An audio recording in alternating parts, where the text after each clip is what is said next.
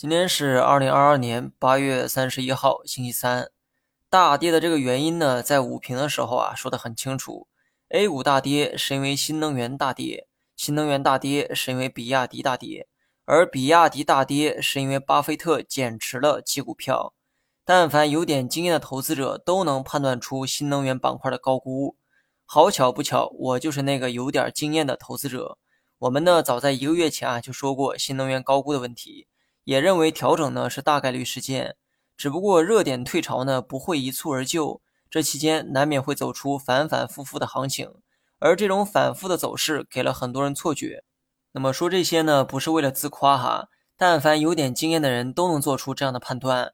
但有趣的是，直到巴菲特减持比亚迪，人们才愿意相信这些。你们说问题到底出在哪儿了呢？没有新能源的加持，大盘易跌难涨。根据我昨天的说法。未来如何预判，取决于大盘短期的方向。如果先向下，遇到三千二百点附近，可能会有反弹。结果今天这个走势呢，非常有趣哈。早盘持续低走，跌破三千二。那么到了下午，券商再次玩起了直线护盘，把大盘这个高度垫高到了三二三二点。而这个动作跟昨天如出一辙。不过这次呢，出手有点早了哈，后面有大把的交易时间等空头来砸盘。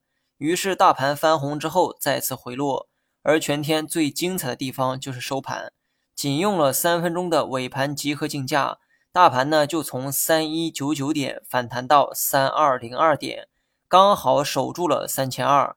不得不说，这个呢比看电影啊精彩多了。既然大盘选择了先回撤三千二，那么你可以认定三千二是支撑位，但能否顺利反弹还需要等明确的信号。也就是我中午提到的那两个条件，一是长下影线收盘，二是中大阳线收盘。只要符合这两个条件中的一个，就可以做出止跌反弹的判断。除此之外，你懂得。好了，以上全部内容，下期同一时间再见。